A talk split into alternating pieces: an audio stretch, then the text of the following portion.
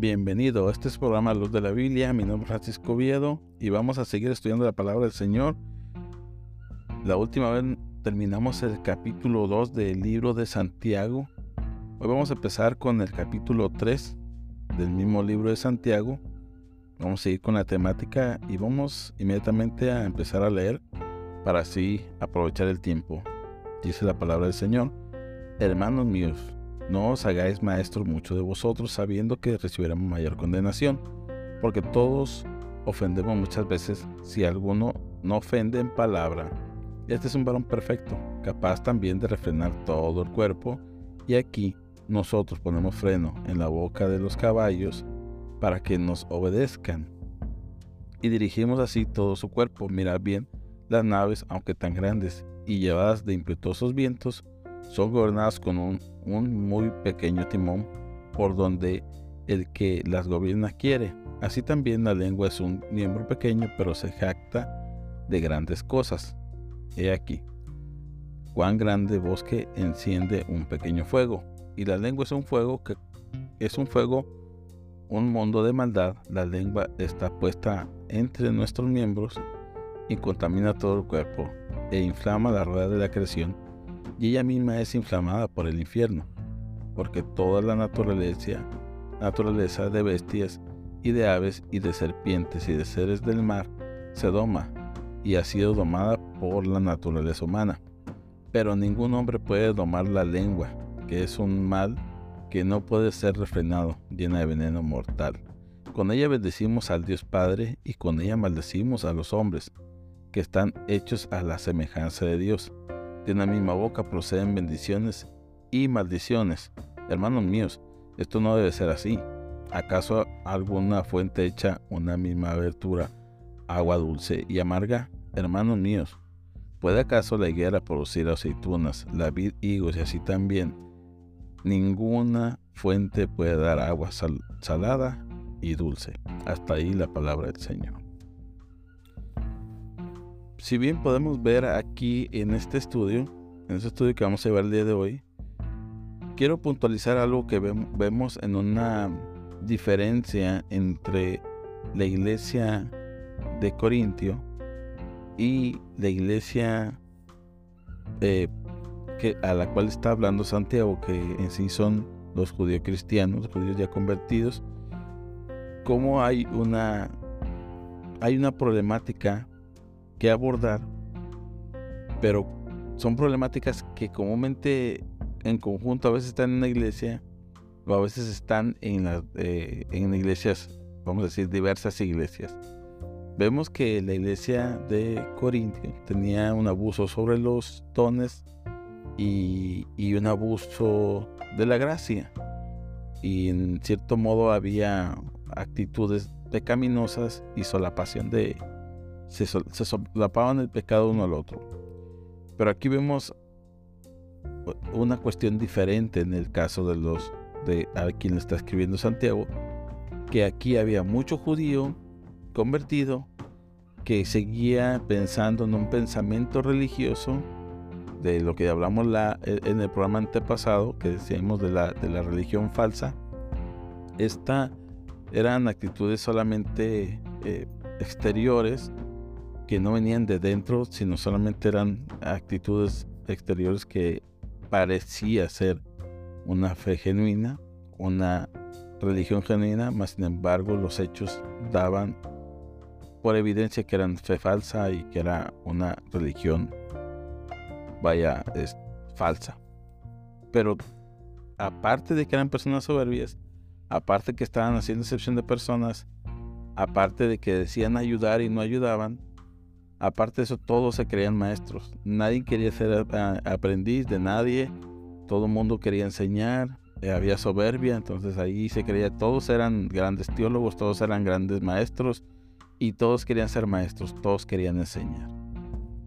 ¿No, ¿Acaso usted no ha estado involucrado o, o acaso usted no estado en medio de estas situaciones? Creo que alguna vez en nuestra vida hemos estado entre personas que se creen que lo saben todo y que nadie puede enseñarse. Imagínense, tiene a uno que se cree que lo sabe todo en, un, grupo. Ahora imagínense todos.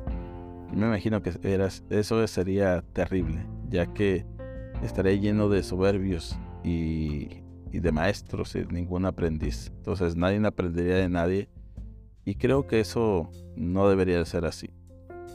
Es como inicia Santiago este capítulo. Como digo, bueno, la Biblia no está escrita en capítulos y versículos, pero este eh, capítulo quedó exactamente ahí. En ese, empieza de esa forma. Y creo que es muy importante que haya iniciado así, ya que esto es muy común que querramos ser maestros. Y esto no, habla solamente del don de maestros, sino está hablando también de, querer enseñar a otros, de querer corregir a otros, de querer decirles a, alguien cómo hacer las cosas cuando a lo mejor usted tampoco no lo está llevando como debe de ser. Eh, realmente sí, aquí vemos cómo también el, ser maestro tiene que ser un don, un llamado. Obviamente el maestro tiene que tener la capacidad eh, vamos a decir, de, enseñanza o la capacidad intelectual de que haya aprendido. Eso es por ende, eso, es incuestionable. Ni siquiera Santiago lo puso aquí como lo mismo que hizo Timoteo. A Pablo Timoteo, que en, ningún momento le dijo, bueno, así va a ser el pastorado, tienen que ser teólogos y aprendices. No, no, eso ya es un hecho. Sino que resalta la actitud. Creo que ahí es donde está el problema. Usted puede ser una persona con mucho conocimiento, pero si no tiene actitud, no es apto para el ministerio, no es apto para, no es apto para ejercer ya sea un, lugar público donde usted pueda enseñar o dirigir a otros. Yo creo que no, no está apto que usted, si usted no tiene carácter, si es una persona que no tiene el carácter, así sea la persona más aparentemente piadosa o la persona con mayor conocimiento, usted no, no tiene que estar ahí en ese liderazgo, en ese lugar de maestro, en ese lugar de pastor, en ese lugar de, de diácono porque es muy importante que usted tenga la actitud. ¿Qué actitud? ¿Qué actitud? Vamos a ver qué actitud. Número uno dice que aquellos que se quieren hacer maestros mismo, Santiago mismo se, se involucra entre el grupo, dice, hermanos míos, no os hagáis maestros muchos de vosotros sabiendo que recibieron mayor condenación. Pero es que sea falso maestro, se va a llevar una muy, muy, muy mayor condenación. Entonces tenemos que analizar eso. Porque todos ofendemos muchas veces y si alguno no ofende en palabra, este es varón perfecto, capaz también de refrenar toda, todo su cuerpo. O sea, si usted sabe, eh, es una persona que no ofende, creo que usted está en un muy buen camino. Eh, vamos a entender que el ofender es cuando usted lo hace voluntariamente. Voluntariamente. Por eso está diciendo que hay que refrenar la lengua. Cuando usted voluntariamente ofende a alguien, usted no no puede ser maestro, no puede enseñar, no puede ser una persona que quiere enseñar a otros cuando usted mismo ofende a otras personas. Eh, de eso se trata principalmente, que lo hace con toda alevosía y ventaja tratar de ofender. Ahora, si usted está haciendo un comentario y usted está dando una clase y si alguna persona se ofende por la clase, eh, no es culpa suya, porque usted no está dirigiéndose directamente a esa persona o, bueno, estamos hablando de algo que viene del corazón. Porque hay una persona que dice, no, yo no dije nada, yo dije por si alguno, pero sabía que había estado esa persona ahí, lo dijo y lo ofendió. Pero bueno, ese no es el punto.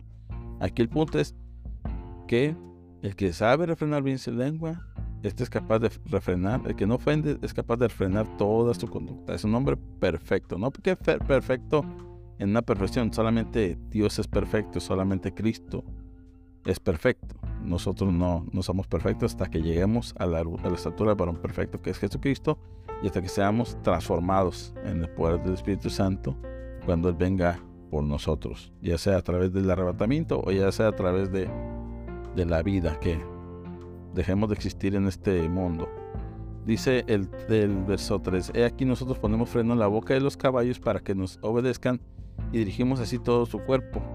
Mirad también las naves, aunque tan grandes y llevadas por impetuosos vientos, son gobernadas con un muy pequeño timón por donde el, que las gobierna quiere. Así también la lengua es miembro pequeño, pero se jacta de grandes cosas. Hay aquí cuán gran bosque enciende un pequeño fuego. Si miramos aquí cómo Santiago está poniendo eh, en énfasis un miembro, la lengua, ¿no? La lengua en sí no es más la lengua. Sin la lengua nosotros no podemos probar la comida, no podemos degustar los alimentos. Sin la lengua nosotros no podemos comunicarnos, sin la lengua no podemos expresarnos, sin la lengua yo no podría estar aquí frente a este micrófono, sin la lengua no podríamos hacer muchas cosas. Usted puede mirar a una persona que tiene la discapacidad de, de, que es mudo y estas personas pues tienen el problema de que no pueden comunicarse y es frustrante ya que es, para ellos muy difícil poder comunicarse y somos pocos, bueno, son, somos muchos los que no, yo me incluyo que no sabemos el lenguaje de señas. Entonces sería, sería muy difícil no poder tener una lengua. Entonces no, el problema no es el miembro de la lengua, sino el, músculo de esta lengua, sino que Santiago está hablando en, un sentido figurado de lo que viene dentro, porque ahí, si podemos ver cómo Santiago tiene muchas características que usaba nuestro Señor Jesucristo cuando, que menciona los evangelios, y dentro de ellos habla sobre la lengua, cómo la lengua contamina, ¿verdad? Cómo contamina, cómo puede causar un, un gran incendio. Yo soy de un lugar donde hay unas montañas muy grandes, uno de se llama, eh, este, se llama la, la, Sierra de Zapalinamé, se llama la sierra, es una montaña muy grande. Y muchas veces la gente en ciertas temporadas del año sube y hace eh, camping ahí arriba, hacen su, su tiempo de acampar y hacen una fogata y quizás dicen que la apagan y dejan por ahí alguna bracita, alguna chispita por ahí o tiran una colilla de un cigarrillo y terminan incendiando la montaña completa. En cuestiones de, horas ya la montaña se consumió la mitad de ella. Y eso es en brigadas de helicópteros y bomberos y personas voluntarias tratando de apagar el fuego eh, porque alguien se le ocurrió poner una chispita. Bueno, así la lengua, exactamente así la lengua. Había una anécdota de una mujer que, que le gustaba mucho el chisme llevar y traer en un pueblo pequeño y esta mujer llegó un momento donde se dio cuenta que eso estaba fuera de control y que su actitud había llevado a tener muchos problemas en ese pueblo. Entonces ella decidió ir con el sabio para pedirle un consejo del sabio del pueblo y le dice al sabio, mire, yo tengo un problema, ya he querido dejar, ya, ya estoy dispuesta ya a dejar de hacer esto, pero ahora no, ¿cómo arreglo todo lo que he hecho? dijo, él, le dio un, un, saco de plumas y le dijo, bueno, ve por cada puerta donde fuiste y llevaste esas palabras y pon una pluma en cada puerta. Y ve por el camino y, y riega todas esas, esas, por el camino donde anduviste llevando eso, ve dejando una, unas plumitas por el camino. Y después vienes cuando termines. Bueno, al otro día llega ella y le dice, bueno, ya hice lo que usted hizo, lo que usted me dijo, ahora, ¿qué hago? Digo, bueno, ahora voy a recoger esas plumas. Este, y regresas. Dice ella, no, es que no puedo regresar las plumas porque ya vino el viento y se las llevó. Ya las plumas ya no las puedo recuperar. Dijo, bueno, así son las palabras que tú has hecho. Difícilmente, imposible es que tú puedas regresar lo que ya hiciste. Entonces, es por eso que Santiago lo dice. cómo nosotros podemos llevar nuestra lengua a, a hacer un gran daño. Y aquí nos damos cuenta que este es el poder de la lengua no de que algunas eh, creencias dicen, no, pues usted declare, decrete que la lengua con su lengua va a ser, porque el poder en la lengua está el poder. No, no, no, no, no. Aquí está hablando precisamente de este poder, de un poder para bendecir o de un poder para maldecir. ¿Cómo es tan poderosa la lengua? Y estamos hablando de lo que hablamos, no de la lengua sin músculo. Yo creo que esto lo tenemos todo claro. ¿Cómo lo que podemos hablar tiene el poder para ayudar a alguien, para bendecir una nación, pero igual tiene poder para, para maldecir toda una nación a través de qué? De malas acciones. Dice en el verso eh, en el verso 6 dice, y la lengua es un fuego, un mundo de maldad. La lengua está puesta entre nuestros miembros y contamina todo el cuerpo e inflama la rueda de la creación y ella misma es inflamada por el infierno. Es es poderosa la lengua, dice que está, dice que está, es inflamada. Ella inflama, dice que contamina todo el cuerpo. Por eso les digo que él, Santiago, sacó la misma, eh, dice las mismas palabras que dice nuestro Señor Jesucristo. El hermano de Jesús dice las mismas palabras que dice su hermano, eh, su hermano, su, medio hermano, que en este caso Jesús era el medio hermano de Santiago. él dice exactamente lo mismo. No contamina lo que entra, ¿Se recuerdan aquel, aquel, aquella escena o aquel texto donde dice que vienen los, los, los discípulos de Juan y le dicen, ¿por qué tus discípulos no se lavan las manos cuando comen? Porque ellos estaban separando un campo, comenzando a comer espigas y no se lavaron las manos. Esto era una costumbre judía y hasta la fecha de, de, lavado de manos. Y de Jesús les dijo, no contaminan lo que entra, sino lo que sale.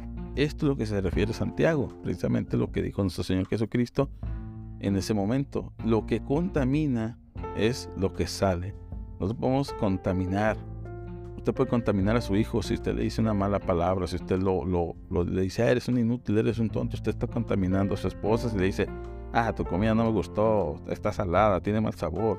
O usted dice, ah, para eso estás aquí, para que limpies, para que hagas. O usted diga, este, no le diga te amo, no, o sea, también no usar la lengua de una manera correcta o simplemente no usarla también hace daño. Así que cómo nosotros tenemos el poder para cambiar a alguien, para maldecir, para contaminar a alguien, pero también ponemos el poder para purificar a alguien. Ahora mismo yo estoy detrás de este micrófono y estoy hablando palabra de Dios. Esta palabra, si usted la toma, usted va a ser purificado, no va a ser contaminado.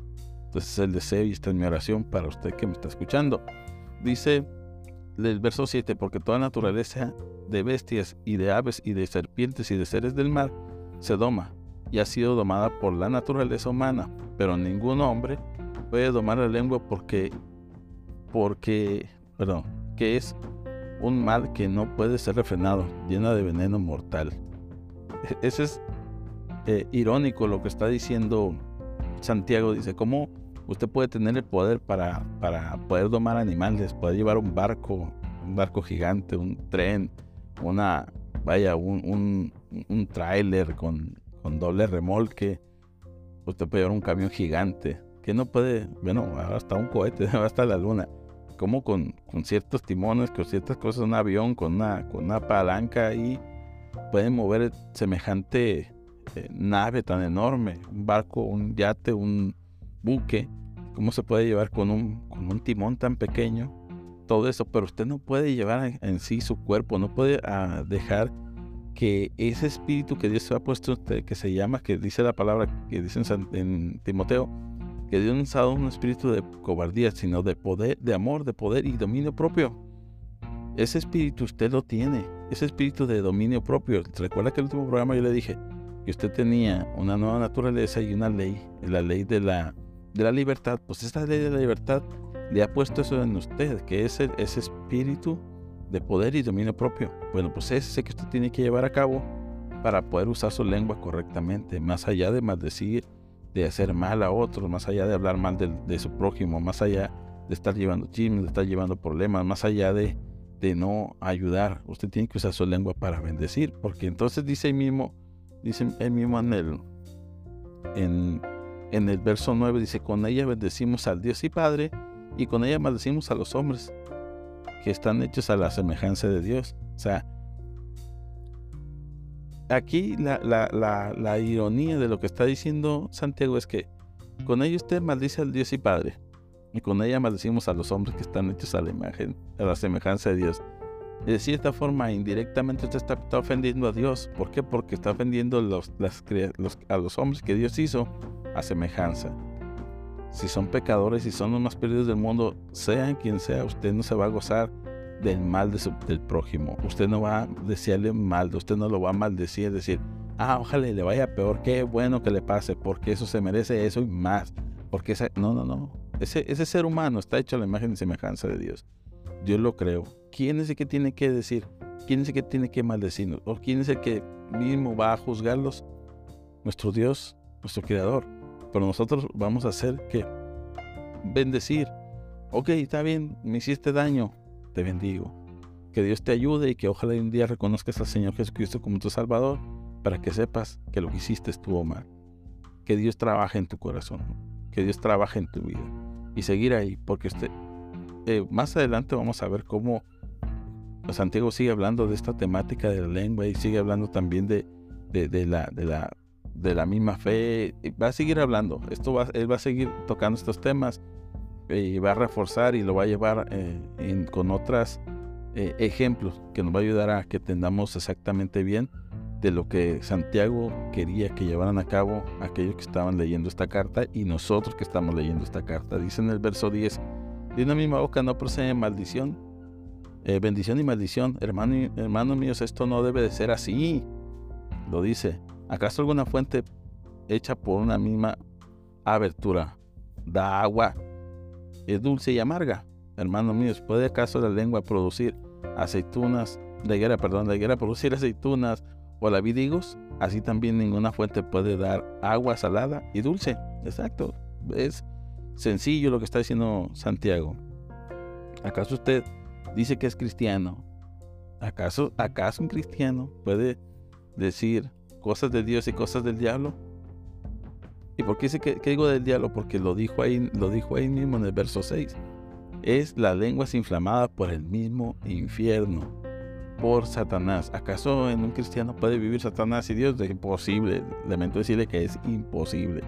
Entonces tenemos que analizar nuestra fe, porque si nosotros estamos caminando bajo esa conducta, entonces tendríamos que ver si realmente hemos creído, si realmente tenemos una fe genuina, que es la temática del último programa, o una fe falsa. Y la temática del, eh, programa anterior, el, que está antes del último, el que fue el capítulo 6, el, episodio 6, hablamos sobre la fe genuina, sobre la, religión genuina y la, la religión falsa. Bueno, aquí vamos otra vez somos nacidos de nuevo de tal manera que tenemos el poder del dominio propio para frenar nuestra lengua, o aún tenemos una naturaleza caída que no nos permite frenar nuestra lengua y seguimos inflamando la creación y creando problemas eh, en, nuestro, en nuestro entorno familiar, social, eh, laboral, donde quiera que estamos. Si estamos teniendo problemas con eso, entonces es necesario que analicemos nuestra vida y que digamos, Señor, necesito tu perdón, necesito, te necesito a ti, Jesús Cambia mi vida, mi vida, hazme un hombre nuevo, hazme una mujer nueva.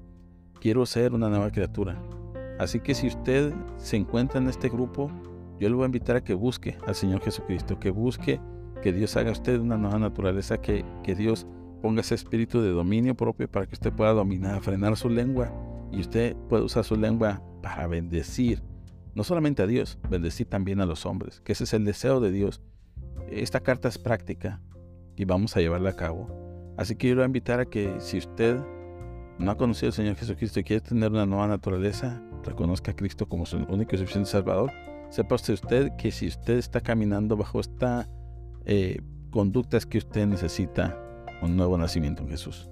Y si usted en algún momento creyó en Jesús, pero está llevando esta práctica, reanalice su fe, que el Señor puede cambiar o puede ayudarle a tener este dominio propio y a que usted pueda ser un cristiano verdadero y un buen maestro.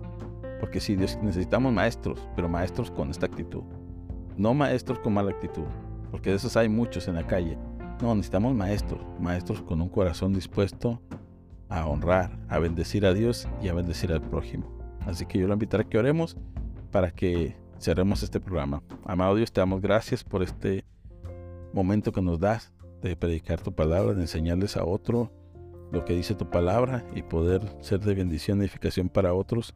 Y también que nos hablas a través de ella, haciéndonos reflexionar si en algún momento tenemos malas conductas. Y si alguno de nosotros que está o alguien que está escuchando este programa no ha tenido un encuentro contigo, Señor Jesús, permítele que hoy en este día Él entre en esta fe y pueda ser renovado de manera que tú le deposites este espíritu de poder y dominio propio, de amor, para poder amar a, a sus enemigos, para poder amar a aquellos que le han hecho daño y poder bendecirlos con su lengua. Señor, perdónalos a las nuevas criaturas y, y recíbelos en tu reino para que así juntos vayamos a, la eternidad con todos ellos.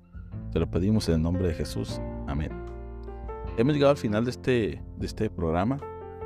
Espero que haya quedado claro alguna cosa. Si usted tiene algún comentario y quiere hacer en, en nuestro programa, hágalo vaya ahí al, podcast, por lo menos en Apple Podcast y en Spotify, en esos dos, usted puede hacer comentarios. Si usted busca ahí, ahí, tiene la forma de hacer un comentario. Haga comentarios, eh, los leeremos en el momento que sea oportuno. Y si tiene alguna duda, también les, pondremos aquí en el, en el programa y pues nada, yo quiero que lo comparta los demás. Vamos que esto crezca. Si la, gente entre más lo escuche, pues esto se va a difundir. Eh, el algoritmo y el sistema tiene una dinámica que si entre más gente lo escucha, es más, lo publican más y eso llega a más personas. Si usted no lo, lo, comparte, esto hace que, que, se me limite y, yo, y no sea escuchado a más personas y el mismo sistema no me ponga entre los más buscados. Y eso hace que pues la palabra no prevalezca. Vamos a aprovechar estos medios de comunicación que hay para que todos sean edificados. Este es tu programa La Luz de la Biblia. Mi nombre es Francisco Oviedo. Gracias por apoyarnos y sigamos orando para que la palabra de Dios llegue a todas partes. Que Dios te bendiga. Hasta la próxima.